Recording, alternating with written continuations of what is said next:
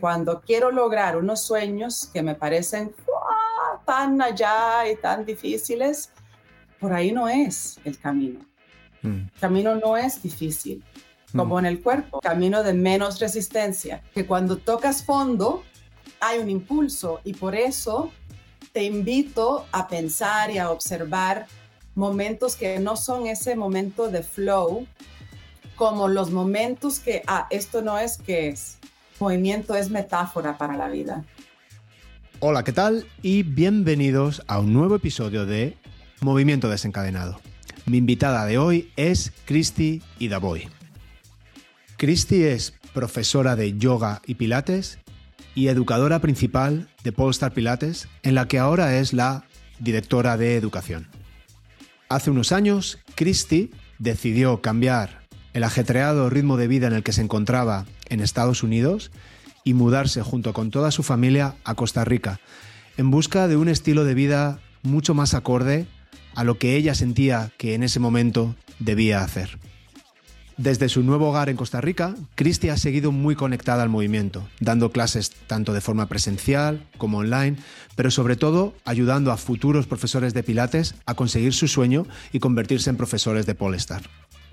En este episodio divagamos largo y tendido sobre esta dicotomía que existe entre espiritualidad, materialismo, todas las guerras culturales en las que nos estamos viendo envueltos en los últimos años y sobre todo qué soluciones podemos encontrar dentro de nosotros mismos y cómo nuestra perspectiva ante lo que sucede en nuestra vida es la herramienta principal para poder seguir adelante, crecer como personas y estar en paz con nosotros mismos y con los que nos rodean. Christy es como una hermana para mí. Lo que vas a encontrar en esta charla es una conversación entre dos personas que tienen mucho cariño, admiración y respeto el uno por el otro y que hablamos sin tapujos y de forma sincera de aquellas cosas que nos están pasando por la cabeza. Siendo honesto, es muy probable que esta conversación te resulte un poco extraña y que piensas que no va contigo y que no vas a sacar nada de ella. Yo le daría una oportunidad. Probablemente, si lees entre líneas y tienes los oídos bien abiertos, vas a encontrar algo que te pueda ayudar a aplicar en tu propia vida. Espero que así sea. Así que sin más, te dejo con mi hermana que vive en Costa Rica, mi alma gemela, Cristi y Davoy. Estamos aquí ahora. Ay, vale, estamos aquí ahora. Cristi, estamos live, estamos grabando. Bienvenida a Movimiento Desencadenado. Muchas gracias. mucho tiempo detrás tuyo, mucho tiempo hablándonos por WhatsApp. Eh, ay, hermanita, lo que me acorda de ti. Sí, me encantan los podcasts que compartimos también. Ahí cuando me llegan esas joyas, pienso siempre, pienso en ti, en, sí, las, las, mentes que pueden ir ahí a lo que puede ser muy en el fringe, ¿no? Como muy al borde de lo que quizás se considere normal, entre comillas. Dentro de nada nos los tendremos que pasar por correo en un flash drive porque estarán prohibidos. Ya sabes que en Canadá han censurado podcast. No puedes escuchar ciertos podcasts en Canadá. Wow, qué fuerte, ¿no? El momento que estamos viviendo. Sí, sí, sí. Culturalmente interesante de ver, ¿verdad? Sí, sí, interesante es poco. Bueno, pues mientras nos dejen, hablemos de lo que nos dé la gana y disfrutemos haciéndolo, que siempre está bien. Siempre está bien. Sí. Cristi, Cuéntanos, hay un montón de gente que seguro que te conoce, pero ¿quién es, quién es Christy Davoy según Christy Davoy? Wow, muchas gracias. Pues primero agradecer un montón eh, la invitación y, sí, y poder estar aquí. Me encanta verte con un podcast y vengo siguiéndolo y, nada, muchas, muchas gracias. Agradezco mucho el espacio. Eh, Cristi, a ver, bueno, no, mm, como hablábamos, nací en New Jersey, cerca de Nueva York, muy cerca. Este, he sido una apasionada al movimiento toda mi vida, entonces el movimiento es lo que nos une, es lo que nos trae aquí, este, bueno, a mí, a ti, ¿no? Lo que nos conecta. Y quizá me conocen como pilatera, como yogi, eh, soy mamá este, y vivo en Costa Rica, que ha sido uno de mis sueños hace muchos años y, y pues aquí eh, realizando sueños y siguiendo este camino del, del, movimiento, que para mí es, es un altar lo que hacemos. El pilates, el yoga, el animal flow, Feldenkrais, este, todo, zumba, o sea, para, para muchos, ¿no? depende desde dónde uno lo abarque y es desde esa perspectiva, ¿no? Que me trae a, a Polestar, a, hacer tantas cosas en este camino tan bello, pero sí he estudiado formalmente yoga, este, el linaje de Swami Rama. Y y nada, pues obviamente con Polestar, no sé si me imagino que todos conocen Polestar Pilates, eh, educadora, y estoy ahorita con un puesto muy nuevo y muy gratificante que me llena el corazón. Em, con sus retos, pero sí, más que nada me, me da más que lo que me, me, exige, ¿no? Hay un equilibrio y es trabajar muy cercanamente con los educadores, con los mentores, con el proceso de caminar ese camino ¿no? del, del movimiento que nos, que nos trae aquí. Sí, es, es de, de, muchos años de haberte conocido, ¿no? Siempre eres de las personas que te estás preguntando el por qué y el y si pruebo esto, y si hago esto otro, y por qué hacemos las cosas como las hacemos, se pueden hacer de otra forma mejor. Y siempre hemos encontrado ahí esta forma de, no estancarnos, respetando quizá la tradición ¿no? de, de, lo que nos trae de lo que nos trae aquí. Perdona, Cristi. Vale. Disculpa. Que había, había, juraría que había puesto el no molestar, pero da igual, esta llamada entra igualmente. Así que te pido perdón. Tienes mi plena atención a partir de ahora, prometido. He puesto el modo avión. todo es perfecto. Vale, vale. Nada, decía que, eh, que todo, este, todo este tema de, de Pilates tiene una raíz bastante tradicional, tiene una clara filosofía, una tradición, es una disciplina que, ha llegado, bueno, de cierta forma a nosotros, y, pero siempre nosotros nos hemos permitido el, lujo o, nos hemos tomado la licencia de jugar con ello ¿no? y, ver qué podíamos sacar de, esta semilla ¿no? de trabajo de Joe Pilates y adaptarlo a, nuestro propio momento vital, al de nuestros estudiantes, al de la escuela.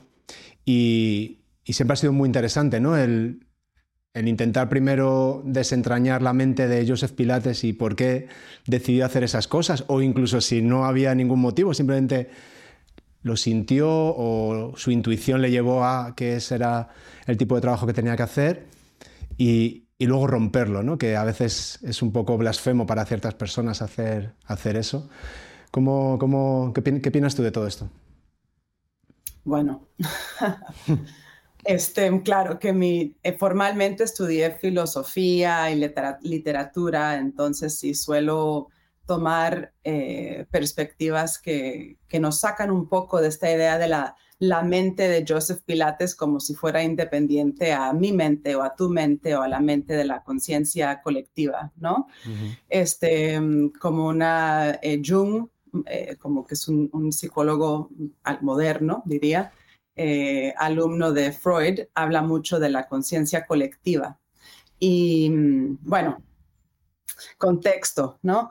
Cuando me escribiste hace como un mes, mes y medio, algo así, ¿verdad? Para hacer esto y me, la, la, idea de, de cómo mm, quizá va a ser contradictorio, ¿no? Pero cómo materializamos la espiritualidad o cómo bajamos la energía y cuando hablamos de espíritu, estamos hablando de conciencia como algo vivo. Entonces, la idea de la mente colectiva es como que hay un gran cerebro, digámosle así, para hacerlo muy visceral, del cual todos participamos y co-creamos. Y es un momento en el mundo em, que hablábamos, ¿no? Muy interesante, también muy mm, revolucionario en las ciencias de física cuántica, Hace un mes, el mes pasado, en septiembre, el físico cuántico eh, Nassim Haramein publicó la ecuación que mm, avala. La verdad es que mucha de esta información, ¿verdad? Me, pasa por, por encima. Sin embargo, lo importante es que es la mm, data científico para el campo unificado, la teoría del campo unificado en la física cuántica. Em, o sea, es la ecuación que faltaba para evolucionar el trabajo de Einstein, de Tesla, eh, tiene que ver con huecos negros, con energía libre, con el vacío, con la, cómo la conciencia afecta la gravedad. Em, mm. Es muy emocionante. Entonces, cuando mm, lo podemos como, podemos hacer que todo se haga un poco más ancho, en lugar de ver que estoy cambiando o quebrando o mm, haciéndolo mejor inclusive, no es mejor, es diferente, porque el mejor depende del contexto, cómo va a ser mejor o no mejor. Entonces, no hay una absoluta mejor manera de acercarse a la conciencia. Y lo que hacemos cuando trabajamos con el cuerpo, ¿no? Lo primero es la autoobservación, ¿no? Es como primero observar, es como lo que le digo a nuestros alumnos. Nadie inventó la anatomía, ni el alineamiento, ni los principios de movimiento, ni lo vamos descubriendo y lo vamos experimentando. Y a partir de esa perspectiva, de ese caminar, de ese moverse, puedo compartir mi experiencia con el mundo, que puede o no alinearse, que puede ser que tuve una inspiración con algo, chigún, en lo personal, ¿verdad? Que me, me fascinó en el momento que llegó chigún a mi vida, pero no fue un camino que anduve. Sin embargo, hay cosas que rescato, que, ¿verdad? Sí. Porque es, es un acercamiento a una experiencia en el cuerpo. Y amo a Joseph Pilates, de hecho lo tengo aquí, ya viene el Día de los Muertos, que acá en Costa Rica se celebra, llega la energía que baja de, de México, ¿no? Y es como hay una fiesta, traigan fotos de sus muertos, ¿verdad? Y se me ocurrió esta mañana, eh, voy a llevar una foto de Joe. Es como, es uno de, mis aliados del otro lado que es como esa dirección, e, esa conexión directa, ¿verdad? Qué bueno. Sí, eh, a, mí me encanta siempre hablar contigo porque hay veces que, te vas a, siempre a lo, místico, ¿no? A veces a, lo esotérico, a lo mágico. Y yo siempre tiendo a ir a, lo científico, a lo terrenal, ¿no? Y por eso me encanta hablar contigo. Pero me doy cuenta, por ejemplo, esta idea de, la mente global o del campo akáshico, que se llama también, eh, tiene una explicación desde, desde a lo mejor una perspectiva más occidental, digamos, ¿no? más, más científica.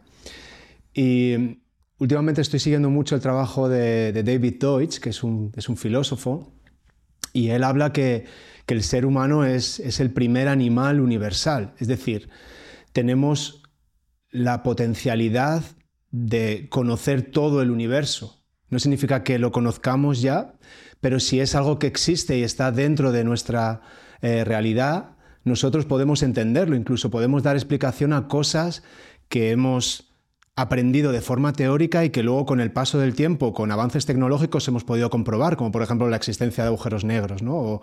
o, cosas así. Y, somos potencialmente capaces de, de, dominar todo el conocimiento que existe en esta experiencia, de cualquier energía que dices tú, limpia, inagotable, solucionar cualquier problema. ¿no? Y, y eso es bastante único del ser humano. Podemos, podemos crear estos cambios culturales tan rápidos y podemos enseñarnos entre unos y otros eh, este conocimiento que nos ayuda a seguir mejorando, a seguir resolviendo problemas. Y, es, muy interesante, ¿no? Sabemos que está ahí, o, yo ahora con esta perspectiva me doy cuenta que todo el conocimiento está ahí, te hace ser muy optimista acerca de todo lo que está pasando y que todos son problemas que llegaremos a resolver. El, único problema que podríamos tener es que no lleguemos a tiempo, ¿sabes? Pero, también depende de cómo nos relacionamos con él, con el tiempo. Claro. ¿Cómo es eso? Cuéntame. Bueno, hablando ¿no? del, campo, de, o sea, coloquialmente quizá dígase eh, reencarnación, em, la muerte es una transición también, entonces no necesariamente reencarnar en la carne, ¿no? Pero em, porque sé que puede ser una idea polémica, muy difícil, ¿verdad? Pero si lo entendemos desde el punto de vista que la energía cambia, eh, no, hay, no existe un final, este, es un trascender y es un, en, en hindú es el Mahasamadhi, que es como el gran descanso es poco, ¿no? Es el gran nirvana, donde es estar sin el peso de ser. Porque la energía sigue, la energía es. Ya, ya, ya, ya. Y Claro, esto me hace preguntarme, entonces, esta experiencia que estamos viviendo como seres humanos en este momento, si es que existe tal cosa como este momento o si son múltiples multiversos donde hay infinitos tú y yo teniendo esta conversación y yendo por diferentes derroteros, ¿no? según dice la física cuántica. ¿no? ¿Cómo encontramos significado a qué estamos haciendo aquí? ¿O cómo encuentras tú significado a, esta experiencia vital que tenemos? Eh, escuchar, escuchar mm. y observar. Cada vez más eh, vivir desde la perspectiva del observador, mm. de confiar en mis sensaciones, de mm, llenarme de herramientas que me ayudan a, interpretar sensaciones, este, desde lo físico que hablamos a lo energético. Eh, puede ser eh, homeopatía, constelaciones familiares, eh, flores Bach, este, es estar, es estar y observar y practicar human design, gene keys, astrología, este, y no, no como, o sea, acabo de un montón de cosas. La idea no es como intentar ser experto en nada de esto, sino es como abrirse a observar y lo que te cala, lo que queda contigo, lo que te habla, eso es lo que te llevas, como, como en todo, como siempre, ¿no? Em, entonces creo que que sí, ese, ese proceso en, en confiar en lo que siento, confiar en lo que escucho, hasta cuando inclusive más cuando no encaja en lo que se ha hecho. Porque muchas veces lo que el camino que llevamos o lo que es más fácil es lo que más hemos practicado.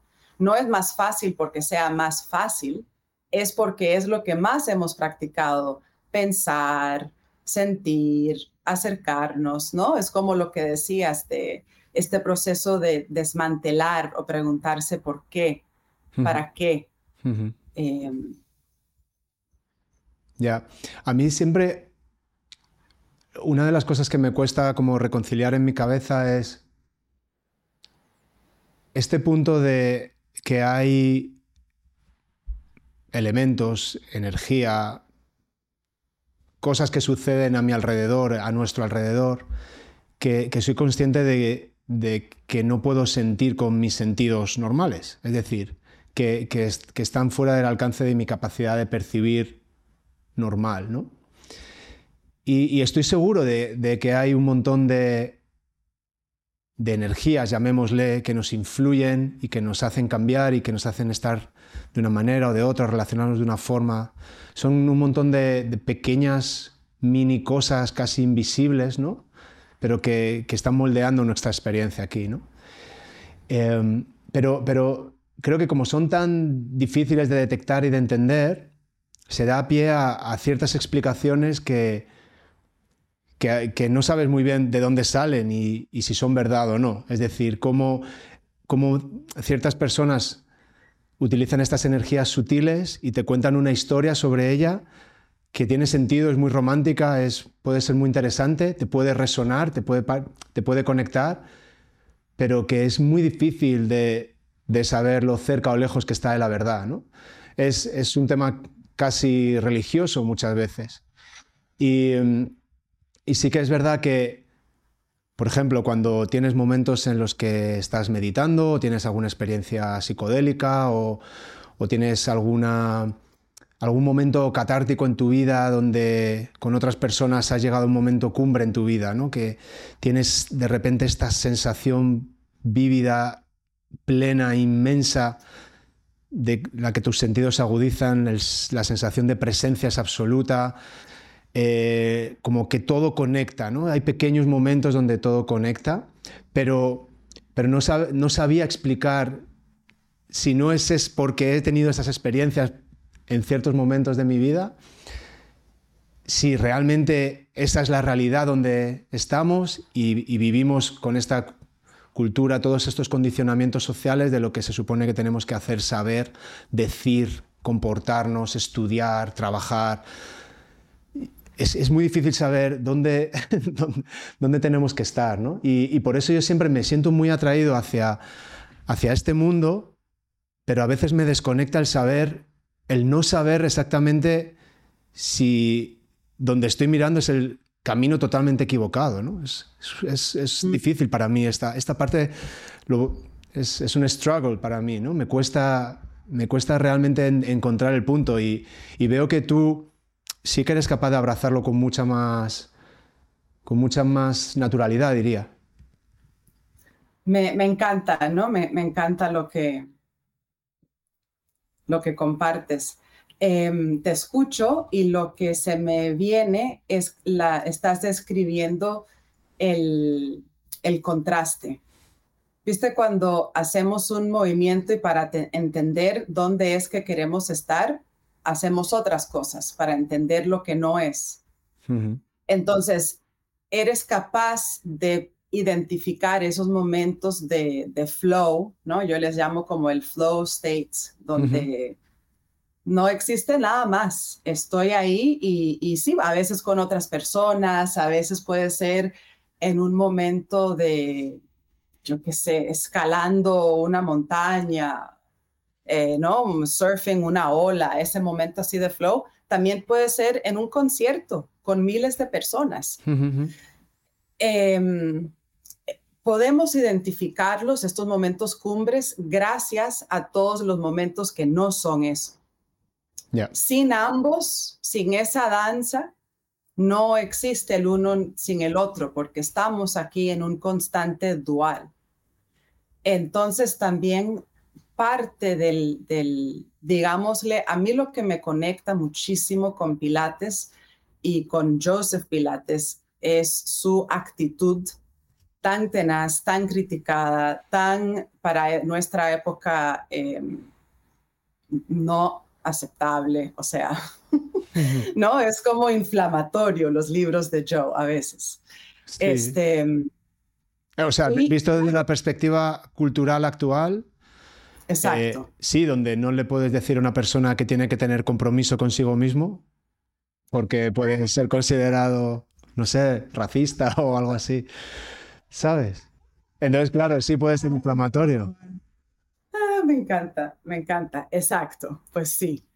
Em, es esa, ese llamado a responsabilizarse y cuando, para mí, cuando me responsabilizo, es la práctica de entender que todo es una proyección y una reflexión mía, incluyendo lo más horrible, no se queda nada fuera. Lo más horripilante es parte mía porque solo hay uno. Hmm. Es un campo unificado. Hmm. Yo participo al estar aquí, yo participo hmm. con mi cómo gasto mi plata, qué hago, cómo me relaciono con mis hijos, con los niños, con el planeta, con los ancianos, con la comida, ¿Cómo, me, ¿Cómo camino yo en esta existencia cuando tomo esa responsabilidad absoluta de mi experiencia? Entonces ya ahí es como que es el momento como se, se ¿no? Y, la espiritualidad está súper de moda, lo cual sí, me parece en general es algo positivo. Sí existe lo que llaman ahora el spiritual bypass, eh, ¿no? Donde solo positivo, solo positivo, como, y como eso se convierte en algo tóxico. Em, porque la idea no es como, viste como la manifestación en manifest your dreams y vamos a manifestar, se puso muy de moda. Eh, eso calienta el sistema nervioso. Es como, hay que, hay que, es como esto, ¿no? Como cuando yo pienso como en cómo se siente en mi cuerpo esta idea de caminar como el observador, es, es como que me recuesto. Ya. Yo estoy aquí gracias a un montón de Joseph Pilates y de personas y de historia y de cultura que yo sí puedo criticar y apreciar y soy capaz de verlo. Y cuando llegan esos momentos que uno dice, ¿no? Que es horrible, que me saca de poder como mantener el centro, no lo miro. En ese momento no lo miro, porque si le doy mi atención a todo lo que me, lo que me genera un disturbio, estoy practicando el disturbio. No es lo que quiero vivir, no es lo que quiero ver en el mundo. Pero, pero es hacerlo desde, hay una idea que he estado usando mucho este año que me ha llegado, em, es darle permiso y permitirle al corazón que le enseñe a la mente nuevas maneras de pensar. Porque cuando quiero lograr unos sueños que me parecen tan allá y tan difíciles, por ahí no es el camino. Mm. El camino no es difícil, como mm. en el cuerpo. ¿no? El camino de menos resistencia, solo lo necesario. Gracias al curso Introducción a Pilates de Polestar, te convertirás en tu propio entrenador de Pilates. Si eres un entusiasta del movimiento o si te estás planteando seriamente hacer de Pilates tu próximo reto profesional, este es el mejor primer contacto con Pilates. Visita la web postalpilates.es y si quieres apuntarte, busca el código de descuento que encontrarás en las notas del podcast. Ya.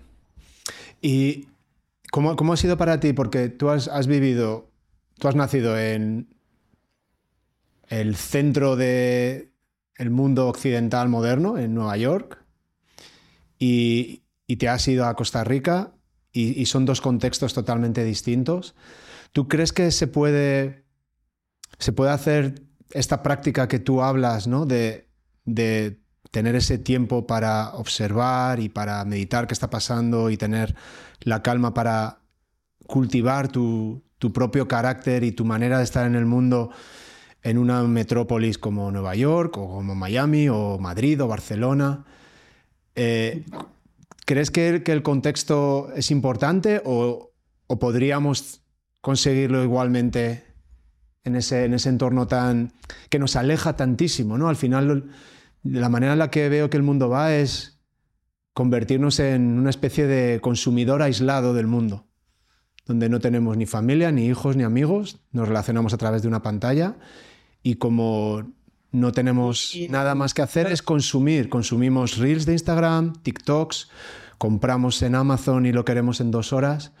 Y, a mí me da la sensación, sin ser, sin ser una conspiración, de que estamos llegando a, un punto tan alejado del ser humano que, casi te tienes que ir a, algo como has hecho tú. Ahora me, me enseñabas el sitio tan maravilloso donde estás en medio de la naturaleza.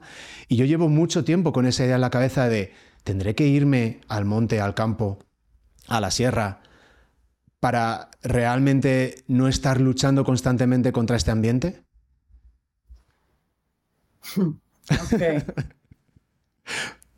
Perdona, Estoy ¿eh? como, ¿desde dónde lo abarco? No, me encanta, me encanta. Lo primero es que si sientes en tu corazón y en tus vísceras un llamado a irte al campo, ve. Mm. ve. Em, segundo, sí es posible, claro. Eh, o sea, cada persona es, diferente, el camino va a ser, ¿no? Es muy individual, muy personal, pero de posible es posible. De hecho, yo en lo personal encuentro, bueno, como has dicho, ¿no? Nací y vengo de ese caos. Eh, mis abuelos llegaron muy jóvenes a, Nueva York, a los Estados Unidos, em, y mi, mi, abuela es la que me introduce a conceptos de Oriente. Ella era muy amante de Krishnamurti, este, eh, Galir Gibran, ¿no? El profeta. Entonces hay como, ¿no? Muy mística mi abuela. Em, y esa, ese conectarse eh, también muy desde el cuerpo, mi abuela. O sea, este, mi abuela siempre lo hubiera, ella nació en 1916 y uno de los sueños frustrados de la abuela fue no vivir en eh, una comunidad nudista. Mm. Y em, no, era como muy centrada, muy correcta, muy recta, sin embargo, en la casa, a ella le, parecía muy natural y no natural que siempre que solo nos desnudamos, ¿no? Para, y es como algo tabú. Entonces, ella me enseñó también a leer o entender la Biblia desde metáfora, eh, ¿no? la, concepción inmaculada como metáfora, ¿no? Que, y, que, ¿no? Entonces, como este chip de, cuestionarse todo es muy de la cuna, de que es un lugar cómodo para mí. Mm. Creo que eso es importante y es algo que hay que reconocer em, cuáles son los patrones y lo que te inculcan a una edad muy temprana, los primeros siete años, y, ¿no? Como este es el trabajo también de constelaciones familiares, eh, de ver como este campo electromagnético genético de conciencia, porque eh, ya sabemos, ¿no? Que la biología, el cuerpo, reacciona a patrones de pensar y sentir, de procesos hormonales, en, ¿no? en base a las creencias y las emociones. Entonces, es importante conocerse y conocer desde dónde uno viene para poder entrar en estas ideas de que para quién es fácil, es fácil, es no, no es fácil, qué herramientas tienen, desde dónde lo hacen. Yo encuentro mi maestro de yoga en Union Square, en Manhattan, en un lugar súper caótico. Y me acuerdo que cuando subías y abría el ascensor, abría el ascensor y ya estabas como en el centro de yoga y el cambio de energía era tan, lo podías oler, masticar, o sea, era, te, empapaba. La gente, la locura de sálvese quien pueda por el metro, ya, ya, ya, ya, ya. Y llegas y ya cuando entras, cambia totalmente la energía. Entonces, si estás, y, los, los Krishnas, que también he, caminado y he rezado mucho con, con Krishnas en mi vida y amo las experiencias, cuando estás conectado a una comunidad eh, de esta manera, no existe ese vacío que estabas escribiendo, eh, porque también es, ese, somos seres, ¿verdad? Cuando empezó todo lo que empezó hace tres años, y nos vimos en ese punto crítico que me acuerdo que hicimos un live en Instagram en esa época. Em, ¿Verdad? Yo, yo pensé, ¿por qué no estudié biología? ¿Por qué no estudié agricultura y agronomía y algo más útil? Y me di cuenta lo inútil que soy, que sé muchas cosas y he estudiado un montón y una biblioteca lindísima y todo lo que quieras. Y decía, oh my God, no, no sabíamos qué iba a pasar en un momento. Hmm, y sabía, lo tenía muy claro que, estaba aquí en Costa Rica y era como ese momento de, de saltar, porque no como que me llevó a un borde em, económico, eh, o sea, el burnout, ¿no? Del que hablamos. Eh, yo he hablado públicamente, no un montón, pero sí de que tuve procesos de ataques de pánico, de un cuadro de ansiedad muy heavy. Entonces, salir de eso y al año lo del encierro y tener que tomar decisiones de cerrar mis estudios, de vender el negocio de mi esposo, de, de hacer ya. Mm. Empezar de nuevo, ¿no? Y claro que cuando tocas fondo hay un impulso y por eso te invito a, a pensar y a observar momentos que no son ese momento de flow, como los momentos que, ah, esto no es que es.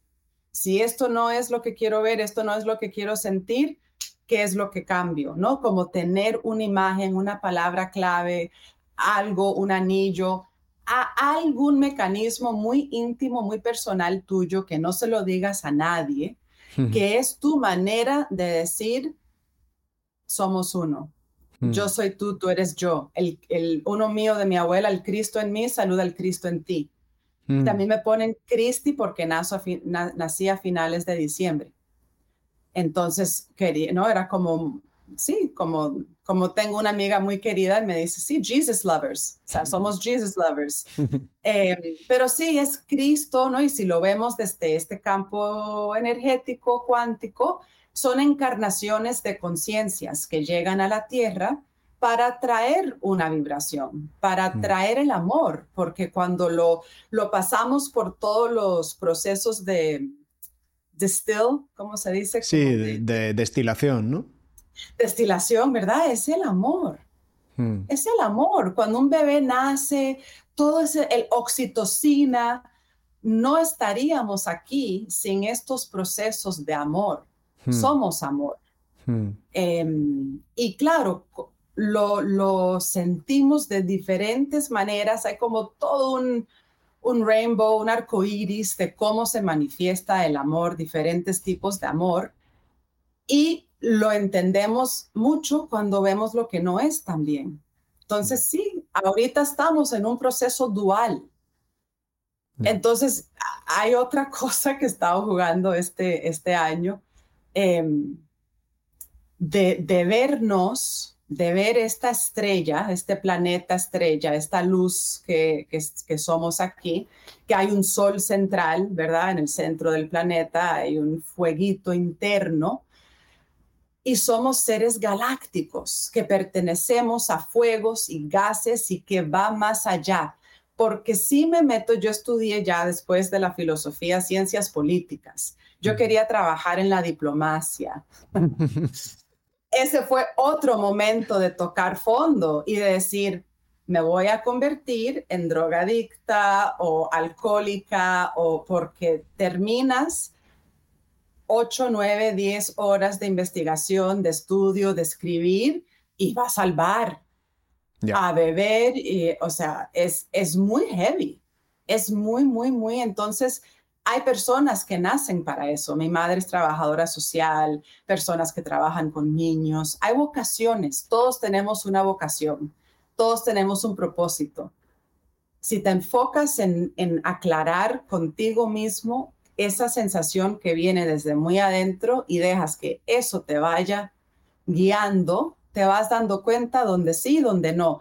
Y ya a nuestras edades también tenemos evidencias tenemos experiencias donde podemos reconocer energías y decir, ay, esa, esa persona me acuerda aquella vez que me pasó tal cosa, no, no voy a darle entrada.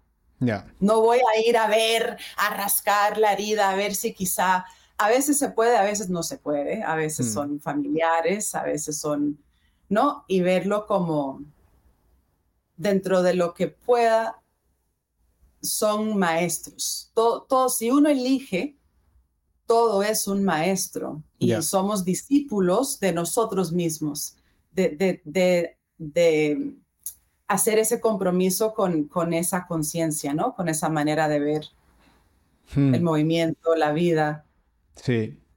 Lo que a mí el, la preocupación que tengo es al, al estar tan desconectados de estos y tan condicionados en una dirección muy distinta, que, puedas apagar la, capacidad que, nosotros tenemos de, entender todo esto que es tan natural cuando lo oyes, ¿no? Y, que y no, seamos capaces de seguir viéndolo, ¿no? Y que no seamos capaces de entender esto que dices tú, de que todo es el amor, ¿no? Eh, o que hay que saber decir que no y que hay que decir esto no lo quiero en mi vida, quiero esto otro. Y estar dispuestos a enfrentarte al precipicio y al infierno de aquí no quiero estar y esto da mucho miedo, ¿no? Y tengo que cambiarlo todo.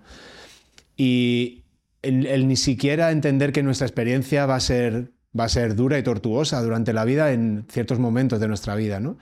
Estamos con esto de, eh, de salirse de la zona de confort, pero siempre desde un punto de vista como súper positivo en el que tú puedes y proyectas y tal. Pero claro, eh, para que eso suceda, van a suceder cosas que son desagradables, que son duras, que tienes que aprender, te vas a tener que enfrentar contigo mismo, te vas a tener que enfrentar con otras personas y no puedes posponerlo, no puedes procrastinar eso. Tienes que, tienes que ir a por, a por ello, ¿no? Y tienes que entender que te vas a equivocar y que es caótico y que no es como tú esperabas, ¿no? Y, y en, esta, en estos momentos culturales en el que estamos, en el que te dicen lo que tienes que hacer, te dicen que no salgas de casa, que no pases con tus hijos, eh, que no hagas ciertas cosas o que no pienses ciertas cosas o que no hables de ciertas cosas, creo que, que, nos apaga esa propia capacidad de ser nosotros mismos y de expresarnos como nosotros mismos, aunque nos equivoquemos. Entonces hablabas también de, de incluso nuestra agresión. Si, si, no reconocemos nuestra capacidad de agresión interna y de, y de que hay una parte nuestra hecha para la guerra, no, no podemos ser pacíficos. Podemos ser inofensivos porque nunca hemos explorado nuestra capacidad para la guerra. Y podemos ser una persona que nunca discute, nunca entra en conflicto, siempre agrada a los demás, nunca genera eh, nada, pero, pero va a haber un desequilibrio en ti porque no puedes encontrar la paz si no identificas tu propia violencia, agresividad y tu propia guerra dentro de ti, ¿no? Mm. Y, es, estas cosas, estos conceptos que son como más difíciles de entender y que hablas tú siempre de, la dualidad, ¿no? Y que como una cara es lo mismo desde otra perspectiva, ¿no? Em, a mí me, me da como muchísima paz para entender el mundo, ¿no? Para entender esto que dices tú, que es toda una perspectiva que todo depende de dónde lo estés mirando, que puede ser visto de una forma u otra y que está sucediendo para enseñarnos algo. Incluso el dolor, ¿no? Eh, vivimos en el mundo en el que 30% de la población mundial experimenta dolor crónico y, lo único que quiere la gente es no sentir dolor. Y, yo que en los últimos años me he expuesto a muchas situaciones dolorosas por la práctica que estoy empezando a hacer, eh, cada vez que tengo dolor es, un aprendizaje brutal. Es como quitarse la, capa de la crisálida y, crear un nuevo Juan, ¿no? Y aprender un montón de cosas sobre el, sobre el dolor, ¿no? Y, nos enseña tantísimo, ¿no? Que, que negarnos a ello e intentar vivir de espaldas a ello creo que es parte del problema, ¿no? ¿Y por qué antes era el 10% y ahora es el 15% y ahora es el 30%. ¿no? Esta gestión que hacemos cultural, social y médicamente del dolor nos está, no nos está ayudando, es parte del problema. ¿no? Exacto. Y eh, sí, sí, me, tenemos eso muy en común, ¿no? El, me, acordaba de, tus, de, las artes marciales y otras conversaciones que hemos tenido que llegas a esos momentos de, sí, de renacer, de mm. renacer. Totalmente. Em, sí, es, o sea, lo que tenía otra idea, pero lo que se me viene es, es ese y, se me viene también porque estamos como con esta víspera de, Halloween, del Día de los Muertos. Em, es tocar la muerte, es, es relacionarse con la humanidad desde una manera muy íntima, este, y sí, y, mm, es, es, muy fácil, solo quiero reconocer que es muy fácil hablar de todo esto y, sonreír y estar aquí. Y es muy diferente cuando no puedes respirar y tienes a un hombre de, o sea, 100 kilos encima o lo que, mm, ¿verdad? Mm. Em, yo también vengo este, relacionándome cada vez más y más con los temazcales, con el, camino mm. rojo, em, haciendo ayunos de cuatro días em, y haciendo ocho temazcales en esos cuatro días y son unas ceremonias em, muy fuertes y, es una tradición milenaria hmm. este, de América, ¿no?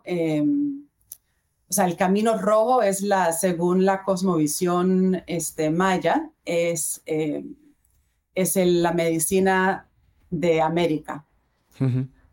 Em, y el temazcal representa el útero, el útero sagrado de la madre tierra, de donde todos venimos. este, y el fuego que está adelante es la energía masculina. Em, y hay piedras volcánicas que se calientan en el fuego sagrado em, y al calentar la piedra volcánica se devuelve a la temperatura en la que fue creada. Entonces es trabajar con la, la energía, hablando de física cuántica, ¿no? Con los gases, con la energía de nuestro planeta, de nuestra estrella, para llegar a renacer, ¿no? Hmm. Porque es intenso es intenso. Hay, muy intenso. Más y es, puede llegar a ser, o sea, besas la tierra y bajas la cabeza y, es muy mm, humbling. Sí, este, yo... Te hace muy humilde. He tenido una experiencia, una en mi vida, en un temazcal. Eh, me emociona un poco porque la persona que, eh, que facilitó esa ceremonia pasó a, transicionó a, a otro sitio. Con razón, con razón, porque yo no pensaba hablar del Camino Rojo ni de los temas. Wow, pero me está, me está moviendo ahora muchísimas cosas. Pero bueno, quiero contarlo porque fue una ceremonia con sasafrás y con temazcal y yo iba absolutamente escéptico en mi mente de occidental que va de científico y, y y el, aprender una lección tan grande en esa, en esa ceremonia, siendo totalmente escéptico y cerrado a todo lo que iba a pasar, y por ejemplo, aprender, no solo aprender, incorporar en mi vida, inhabitar mm. en mi vida, como hábito ya. Por ejemplo, el concepto este que hablabas tú de, de surrender, ¿no? de rendirse. Y aprender eso desbloquea un Juan 2.0 que es muy distinto, muchísimo mejor equipado a partir de ese momento. Y, y, no lo hubiera descubierto estudiando libros, leyendo filosofía, eh, intentando leer cualquier cosa ¿no? que te cuenten. Pero el, hecho de vivirlo y el encontrarte ante ti mismo, ante esa fuerza, esa energía que tú dices, y el saber eso, que hay momentos en los que hay que soltar y que hay que aceptar y hay que rendirse y, hay que ser humilde, ¿no? Hay que, hay que entender que estamos, que estamos aquí, pero somos una motita, ¿no? y al mismo tiempo tan maravillosos, al mismo tiempo somos universales. Tenemos la potencialidad de conocer todo el universo, como hablaba antes. Y claro, ahora dices tú que estás en esa práctica tan intensa de cuatro temascales o ocho temascales y ayunos. Es, es un camino necesario. O sea, creo, cada vez creo más que nos tenemos que exponer a, a momentos y a experiencias duras y difíciles, porque creo que nos hemos moldeado también durante generaciones y generaciones, no en esta vida cómoda, sino en momentos muy difíciles. Y, y nuestro sistema de recompensa de dopamina es, está siempre, absolutamente siempre buscando la exploración. ¿Y si este camino es el bueno? ¿Y si este eh, huerto es el que tiene los mejores frutales? ¿Y si hay otro más grande? ¿Y si en este río vienen los pescados que nos nutren más? Esa exploración constante es, nos da dopamina. Sigue buscando, sigue buscando, sigue buscando, sigue innovando, sigue eh, siendo ser humano, ¿no? Y está constantemente, ni siquiera es la recompensa, no, es el proceso de buscar algo nuevo. Y, y, el estar metido en, esas experiencias tan duras que te conectan con esta naturaleza, creo que también luego te hace poner todo en perspectiva de, bueno, vale, no está tan mal mi vida, ¿no? Exactamente. Y también como algo en lo, en lo personal y que, que, culturalmente compartimos muchos, eh, lo que me llama mucho la atención de oportunidades que no son tipo ayahuasca, yagé, em, que también son, ¿no? Son unos altares increíbles, otro espíritu. Pero en lo personal, como ha habido, como hablas de nuestro lineaje, de lo que, ¿no? Los procesos que vamos heredando, las costumbres, las maneras. Como somos parte de una cultura que se ha drogado mucho, que busca, que, que, que está siendo eh, programada, pero no es algo nuevo, ¿verdad? Es como muy industrial.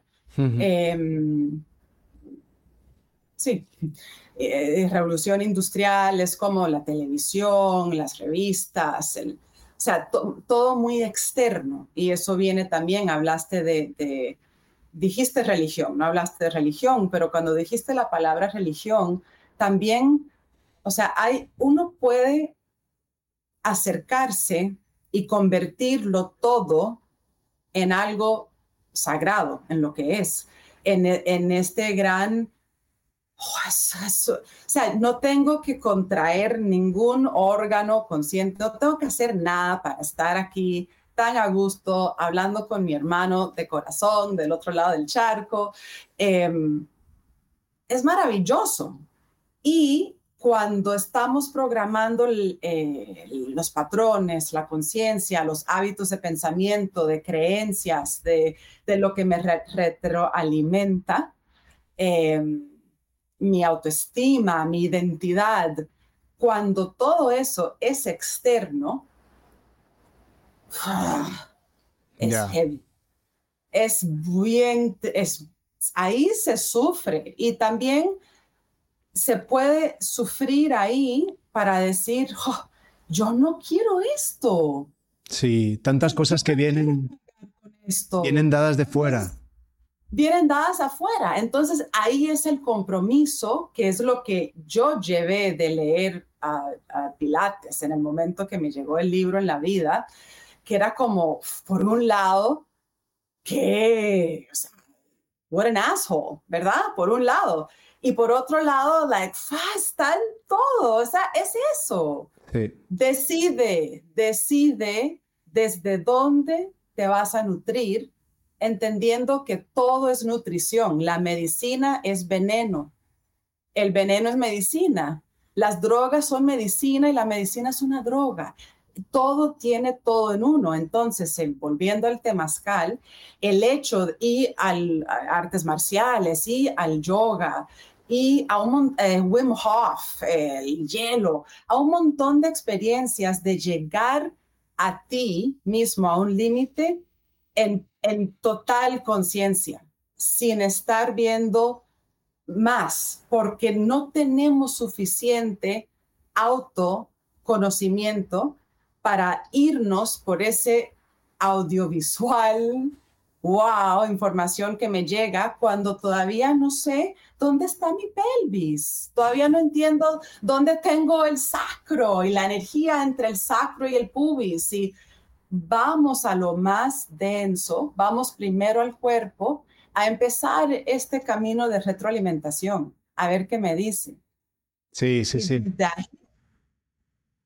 Puedo ir em, abriendo mi mente y mi conciencia. Em, sí. Fíjate que es. Todas estas prácticas nos llevan a, a momentos donde nos, nos podemos observar y este es un tema que sale muchísimo en el podcast, ¿no? Pero incluso en ese momento podemos, también algo, que, hemos hablado aquí, podemos estar apuntando a la luna y estar mirando al dedo. Es decir, estoy haciendo una exposición al frío y estoy pensando en ¿para qué voy a hacer esto?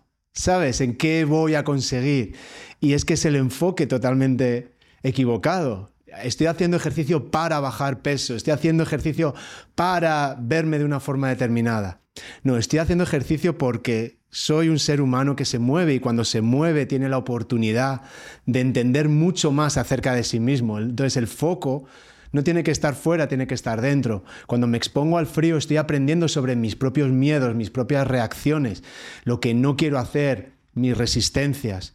Y también aprendo a rendirme, ¿no? Como en el temazcal.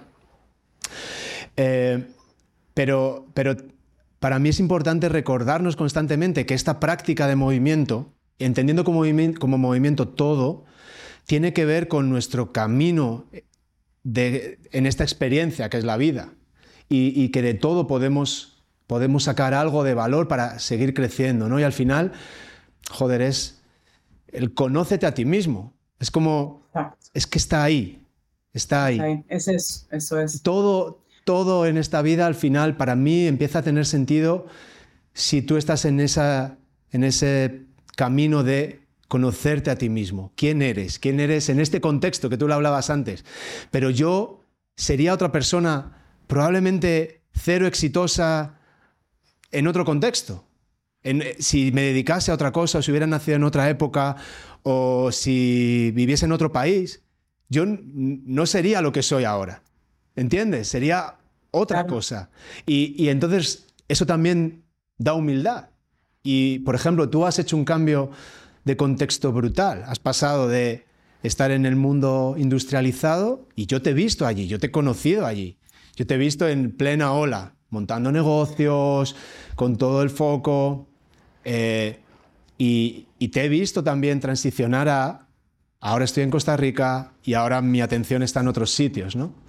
Súper interesante verlo y, y súper interesante ver tu proceso de decir, he tenido ataques de pánico, he tenido miedo, lo he pasado mal, reconocer esa fragilidad y cómo el contexto modela lo que somos. Cuando, cuando Leo Messi es el mejor jugador del mundo y todo el mundo le admira, es bueno en ese contexto.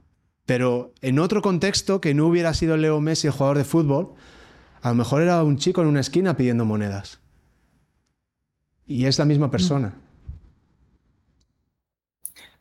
Así es, y así es, y por eso es, es ¿no? Como ver esa humanidad en, en, todo. Claro. Ver, vernos, vernos en todo, ver esa humanidad en todo.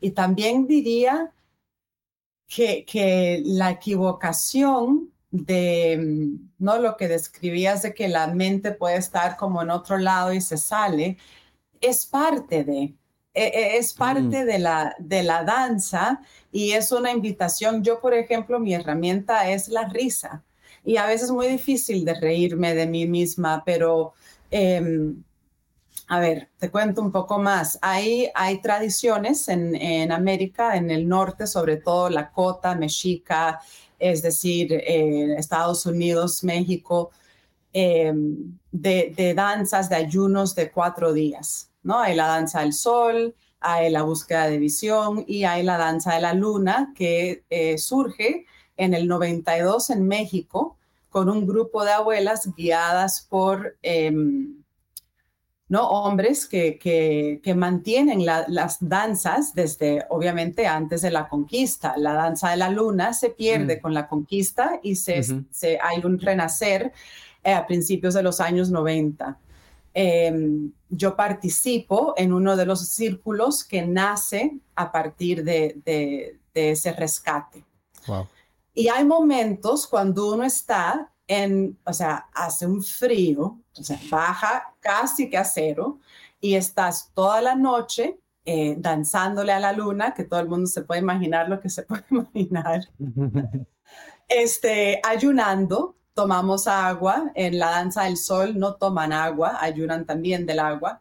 Em, tomamos agua, tomamos té y hay momentos, ocho temazcales en cuatro días, Em, es, es increíble. Hay momentos que uno está ahí y uno dice, ¿qué necesidad tengo yo de estar aquí pasándola tan mal en unos puntos donde ves cosas que dices, no puede ser posible, que todavía esté sintiendo esto, que pensé que ya lo había soltado. Qué bueno. Em, el chacal que viene a, ¿verdad? Y, y es como, y luego más encima le, le sumas la, la, la mente que dice, no deberías estar pensando en eso, deberías estar presente, enfócate, sé humilde, gratitud y no quiero más gratitud. Madre mía. Eso es parte.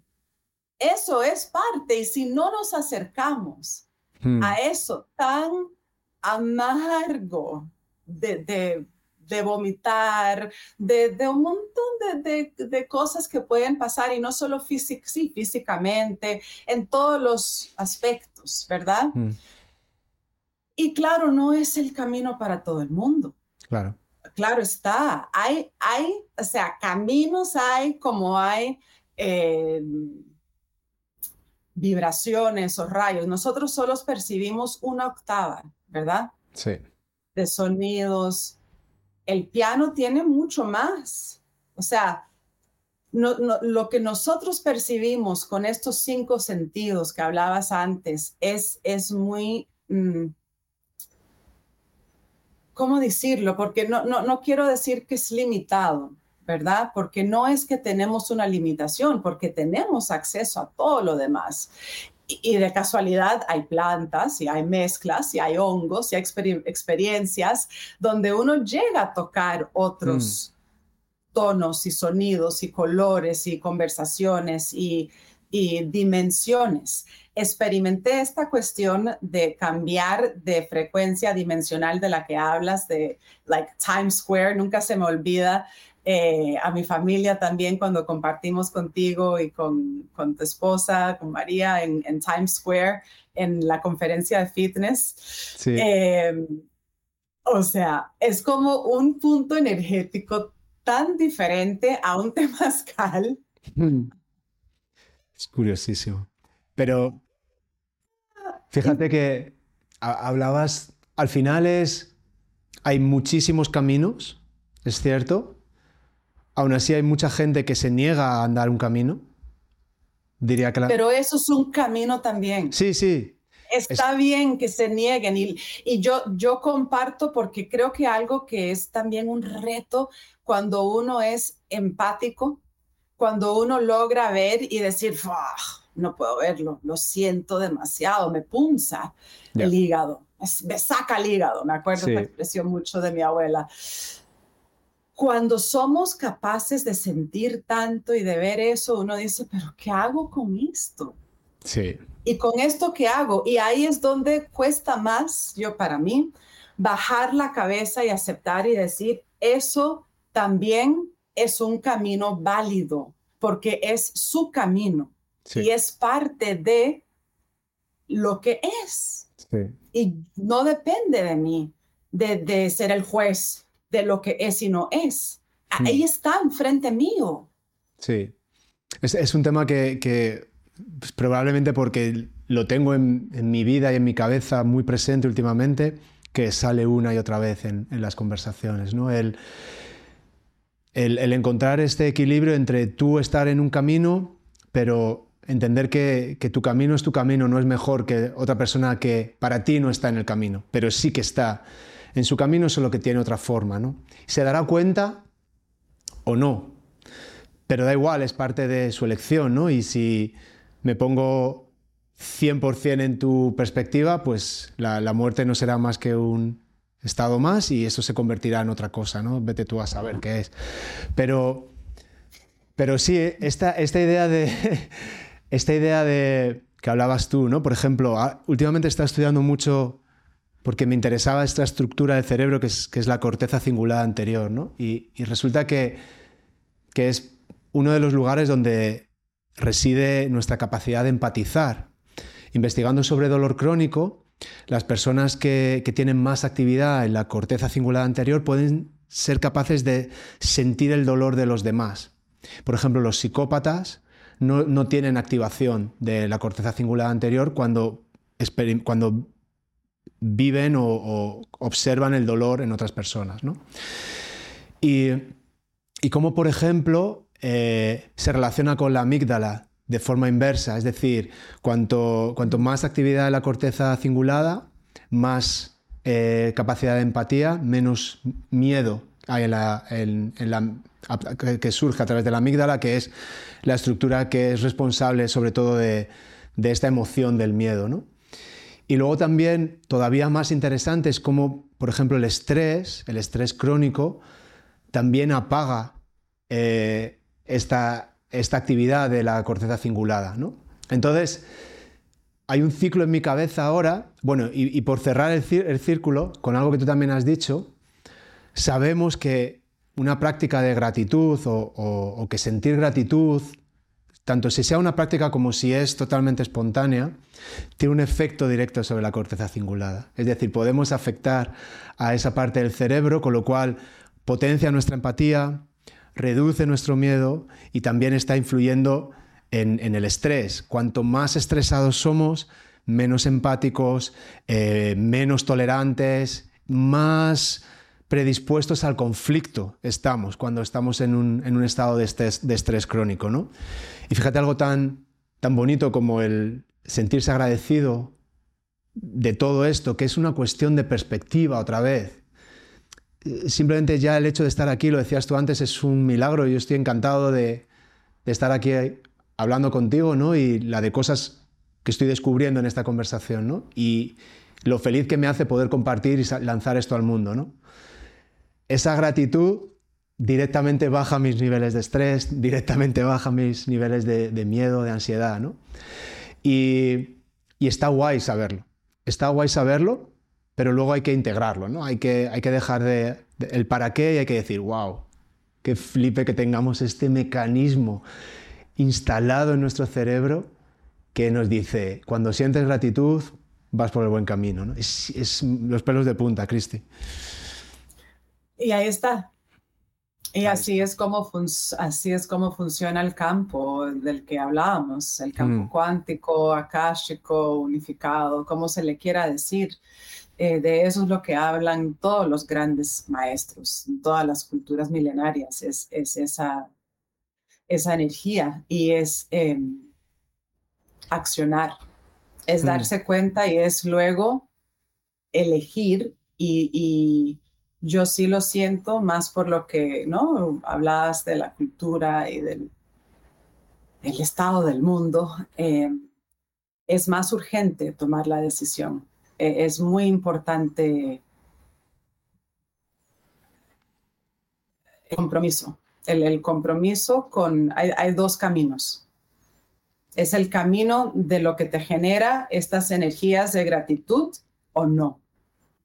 Solo hay dos caminos. Entonces, para no complicarse tanto, para no, porque sí, si uno empieza, ¿verdad? Nos, nos heredaron, I think, therefore I am, pienso, luego soy, ¿cierto?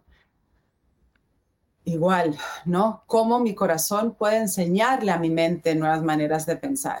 Hmm. Cómo permito que la, mi capacidad de identificar los pelos de punta, que son antenas, pelos. Sí, sí. Me encanta, Cristi. Es que siempre, siempre me das ese puntito mágico. Es que me encanta hablar contigo. Porque es que contigo al final todo es magia. Es que me flipo. Es que me flipo. Y es una lección. Sí es una lección convertirlo en magia. El cerebro, el cerebro no sabe la diferencia entre metáfora y realidad, porque la realidad no existe, la realidad depende de la perspectiva. Entonces, es una elección la magia, la, eh, sí, indago el por qué y por qué y por qué, pero ya, ya no me peleo, no, porque así no, te voy a quitar, arrancar cabezas, que también tengo esa parte. Hmm. Tengo, o sea, yo sí crecí en, entre Nueva York y Miami en los años 80, 90. Yo, yo, yo tengo experiencias. es duro, es duro. Eh, carnales, carnales, sí, es, es, es duro y y ha sido parte de, ¿verdad? Ha sido parte y, y sí tuve décadas de pelearme físicamente, intelectualmente, eh, con mi cuerpo, no todas las lesiones que he tenido yo misma las he encontrado, un poquito más, un poquito más, un poquito. Mm. Too much. Ups.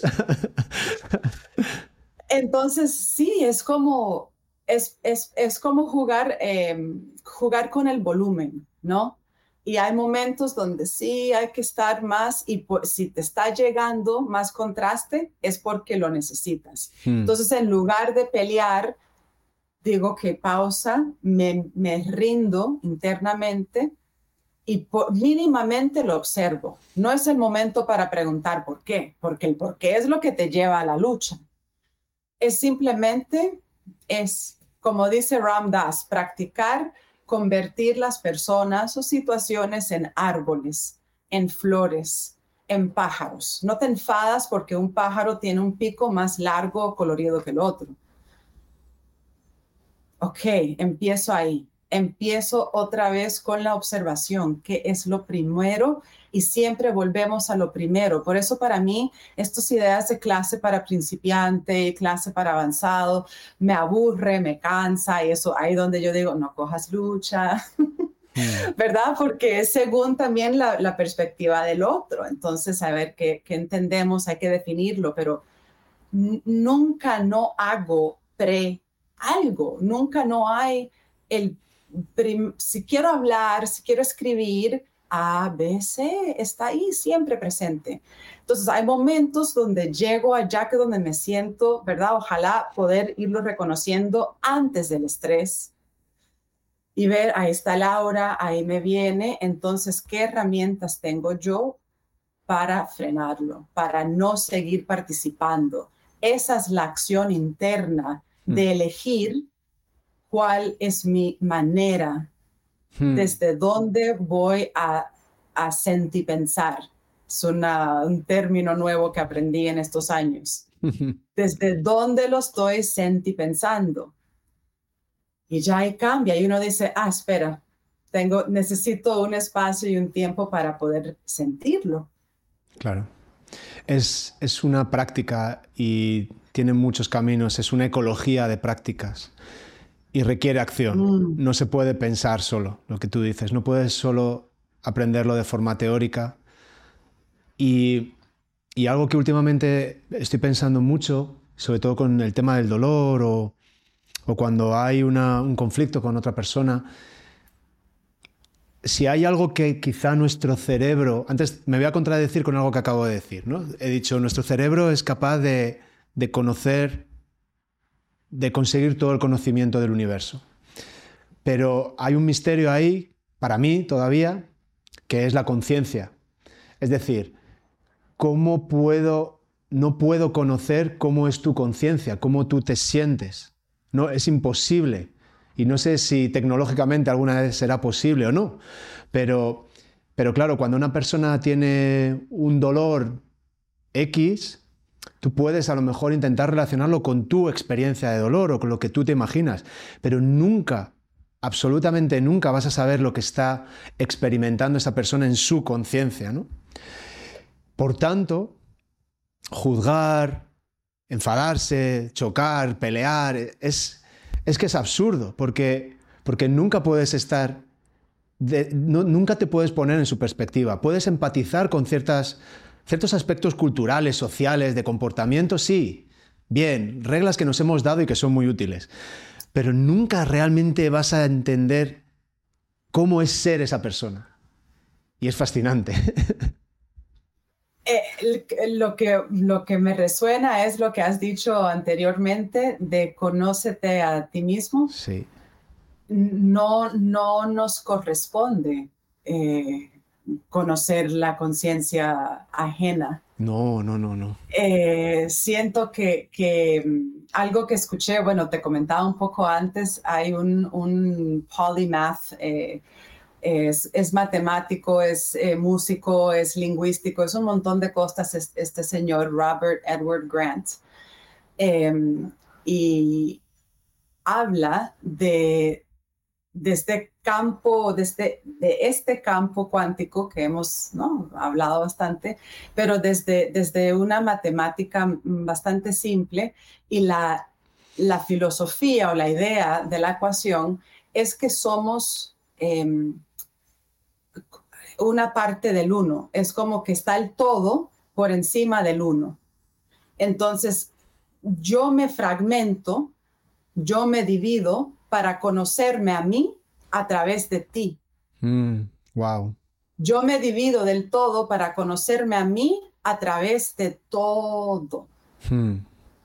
¿Cuántas, ¿Cuántas discusiones con María he tenido y cuando he, terminado digo, estás ahí para ayudarme, para ayudarme a mí. Hemos tenido esta discusión y, y yo pensaba que yo tenía toda la razón y que tú estabas equivocada y estaba súper frustrado y súper enfadado. Y cuando llegas al punto donde algo conecta, dices, joder, gracias por estar ahí y ayudarme a, entender esto de mí, ¿no? Da igual quien tenga razón, pero, pero está ahí como, es como esa persona con la que, la persona con la que convives, ¿no? Es esa persona que te, que te pone ante el espejo y, y es como una, otra dualidad entre guerra y amor, ¿no? Es, es como que te pone en sitios un poco incómodos o bastante incómodos para luego descubrir todo lo, bello que hay ahí, ¿no? En esa relación y cómo te ayuda a través de ese struggle también, ¿no? De esas ciertas dificultades a aprender sobre ti mismo, ¿no? Y cómo proyectas cosas de ti mismo para con la otra persona, ¿no? Y, y, esto que acabas de decir me ha llevado justo a ese, a ese punto, ¿no? Cómo nos fragmentamos para ponernos delante de otra persona y que esa persona nos ayude a conocernos a nosotros mismos. ¡Wow! Buenísimo. El espejo. Por aquí decimos espejo reflejo. Entonces, cuando me estoy quejando de algo, de alguien o algo, y por ahí un amigo, alguien que te quiere, te dice espejo reflejo, quizá, no sé, míralo tú. Míralo tú, a ver qué ves. Desde el buen rollo. qué bueno, qué bueno. Qué Cuestiónate, ¿no? Cuestiónate, cuestiónalo. Con amor. Sí. Con amor y con aceptación y con estar dispuesto a rendirte. Sí. Está saliendo mucho eso. Está saliendo mucho no. No es para ganar. es el que gana es el que más se rinde. Mm. Es el que, el que se puede derretir, ¿no? Es el que se puede... Sí. Sí, es verdad que al final, y siempre digo que en una negociación gana el, el, que menos le importa el resultado de la negociación, ¿no? Es decir, el que menos tiene que perder de esto que estamos haciendo, al final siempre tiene como más fuerza, ¿no? El que tiene mucho invertido en, en, ese, en ese acuerdo, ¿no? En esa negociación, tiene mucho que perder, ¿no? Y, es exactamente igual esto que, tú estás, que tú estás diciendo. Si tú estás dispuesto a rendirte, a entender que incluso que hay un problema y que a lo mejor todavía no has encontrado la solución, pero que tenemos la capacidad de generar el conocimiento para encontrar esa solución entre dos personas o una familia o lo que sea, al final entiendes que es parte del proceso, ¿no? Y que no, no siempre es agradable, volvemos a lo de siempre, pero que que está ahí, ¿no? Que, si tienes claro la dirección en la que vas, al final acabará, acabarán poniéndose las cosas en su sitio. Siempre. Sí, sí.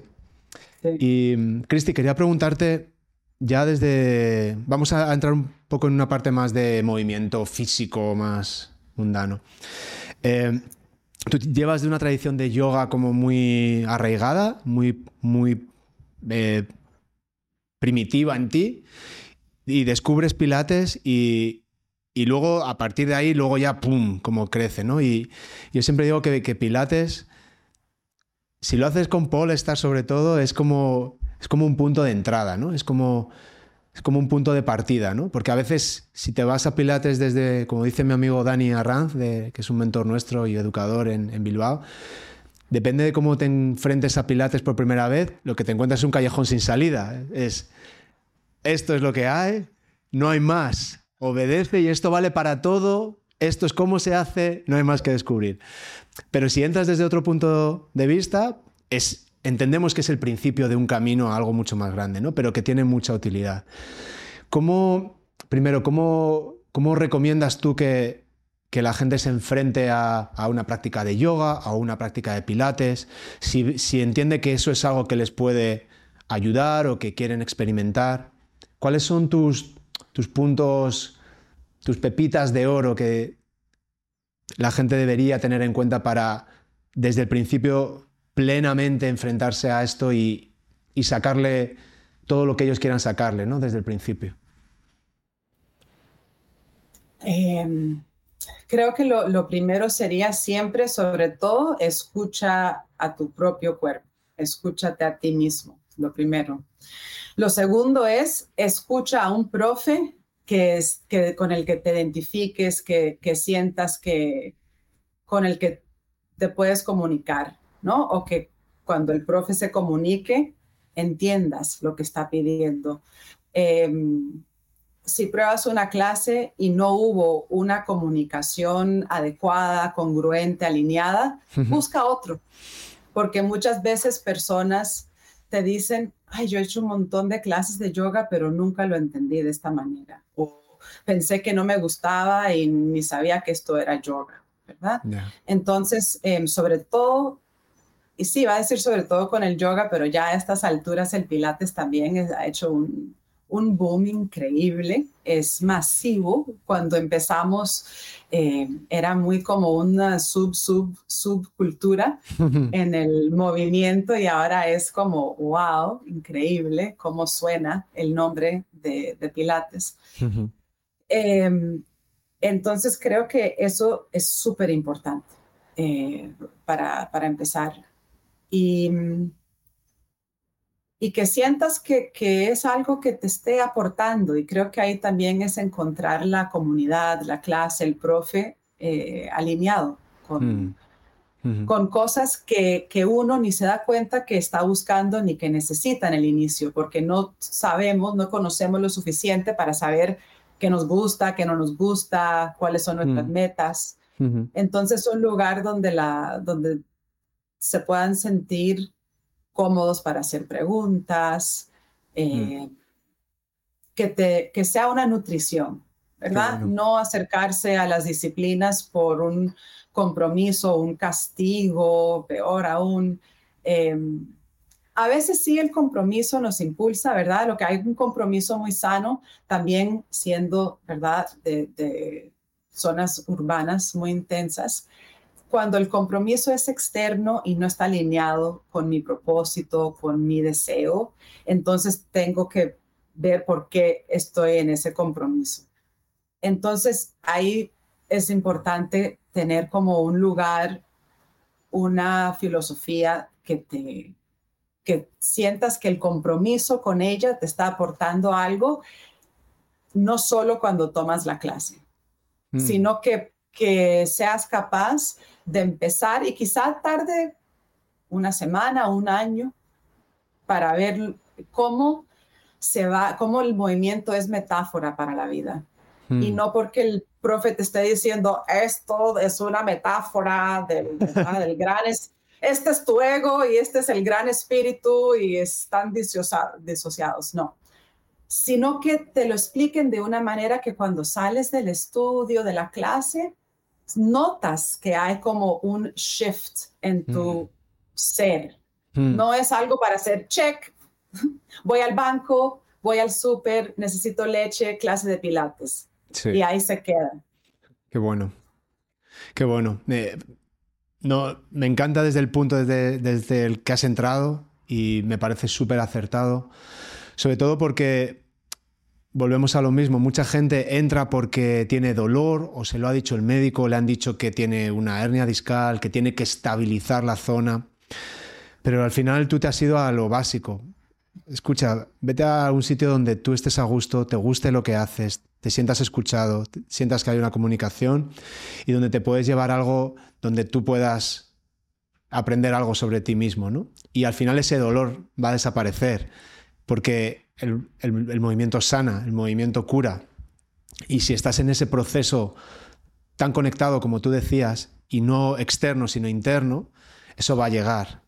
Y yo creo que, por casualidad, las propias características de Pilates ya van a facilitar eso, van a facilitar que, que, la exposición a esa experiencia sea muy gradual, eh, que exista mucha comunicación con tu cuerpo, porque se utilizan muchas imágenes, porque hay mucho trabajo de atención hacia tus tejidos, donde el profesor también está creando esa experiencia positiva, donde se puede eh, modificar la dificultad, donde puedes aumentar el ritmo o, disminuirlo.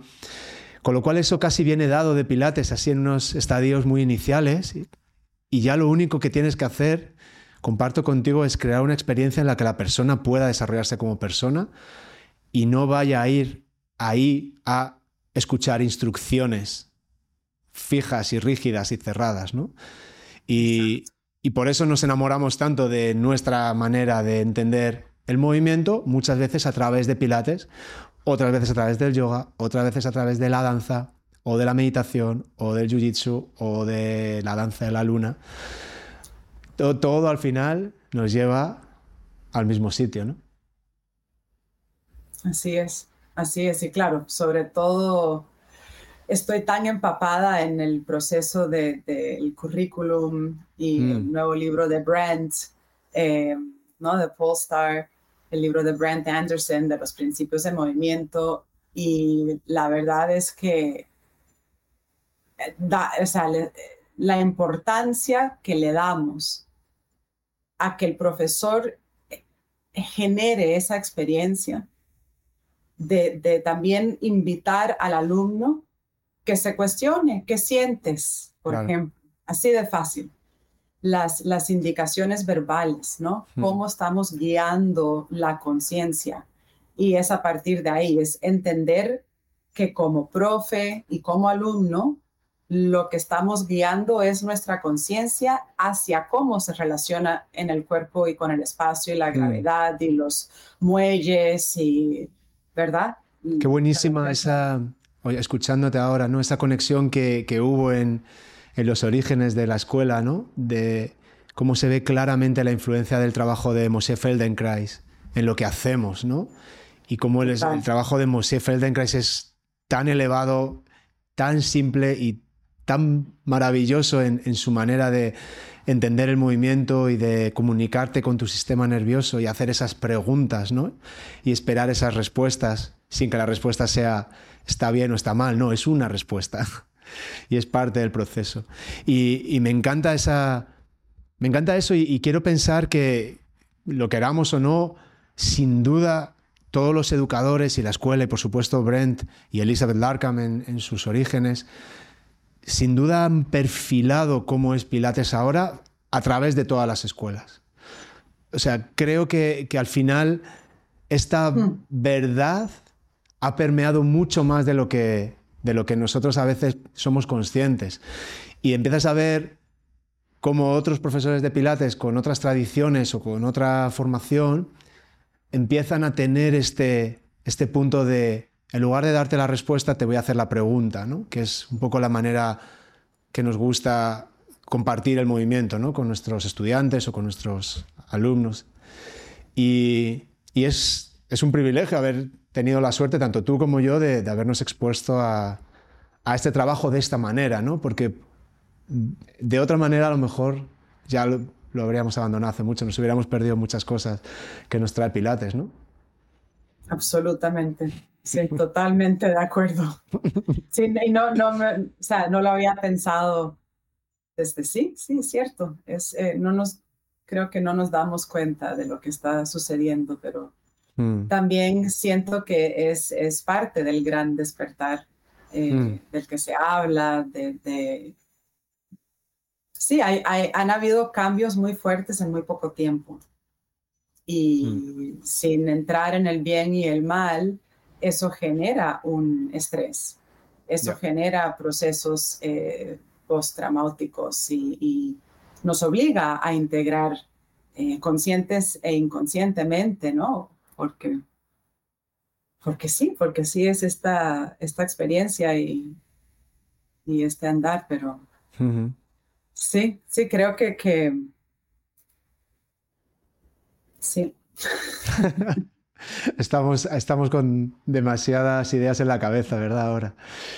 Estamos en, un momento en el que nos hemos metido en tantos temas tan complejo que estamos al punto de, a, un puntito de, tener un viaje astral aquí.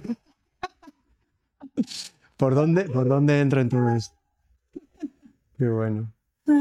Cristi, una última pregunta, ya te dejo, que, creo que aquí hay food for thought, como decís vosotros, para, para mucho tiempo, para dedicarle tiempo.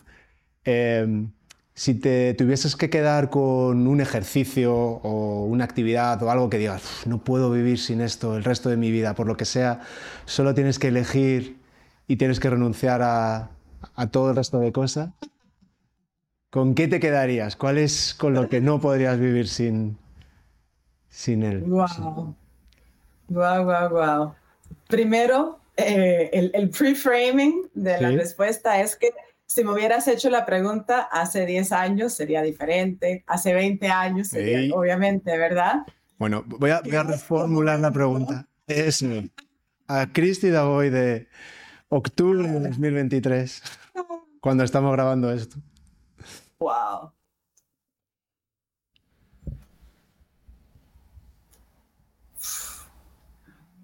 Creo que en este momento sería el temazcal.